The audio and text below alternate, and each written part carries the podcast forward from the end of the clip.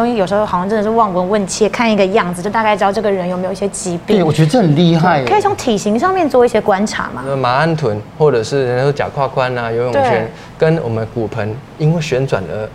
不稳定，它不对称的不稳定、嗯啊，那我们就会去在这这些地方累积脂肪，好像说、这是本来肚子是紧紧的、平平的筋膜，骨盆旋转或歪掉了以后，它就会变皱皱出了一团空间，嗯，那这团空间其实就会去容易堆积脂肪。就是刚好贴在这两边这样子。哎你突然对有想到，那这像我之前在网络上看到有些人要什么骨盆枕，什么敲骨盆会变瘦，这是这个理论吗？嗯，可能可能是这个理论，哦嗯真的哦只是说骨盆歪的也有一个上游原因，常见的都是脚踝啦。我刚刚来，哦我也是来这边录影之前，我正在骨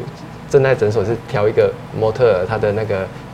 脚踝马鞍哦马鞍哎她也是因为穿高跟鞋扭伤脚，以后骨盆就歪了。因为我们扭伤脚的时候，骨盆会跟着歪的，嗯哼但我们都只吃只治疗脚踝，对对对不治疗骨对对盆，所以她就长出了两团肉，她觉得好困扰。啊，好酷哦！因为我是觉得马鞍肉这边瘦不下来，啊很你有困扰吗 哎。这有哎、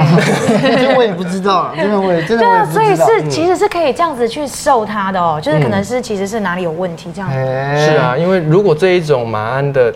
脂肪嘛，它是为了填充跟保护那个位置，我们就把那个脂肪抽掉，它也一定会的长啊。嗯对因为你需要那团脂肪。所以这个是治本，不是治标哎。对，就治本真的很酷哎重要啊，对啊。所以你看，就除了刚才就呃，要除了伸展啊，然后来松开我们的筋膜之外呢，那平常这些内脏的筋膜，我们到底要怎么样保养？对，内脏的筋膜呢，但很多人他中年发福嗯哦哼，嗯啤酒肚，其实常常都是因为饮食或压力啊，有的是因为他长期的一些诶、身体那个代谢都没有调整好，嗯嗯，内脏如果发炎时也会让内脏脂肪越堆越厚，越堆越厚，就肚子哦嗯缩脚越来越细，肚子越来越大。我有很多足科的患者，他本身说，哎、我怎么最近这一个礼拜突然的腰围就变粗？哦，而且开始人就变得很累，也就是内脏在发炎的这个结果。哦，嗯啊、那其实保养内脏，除了说我们用中西医的方法去治疗以外，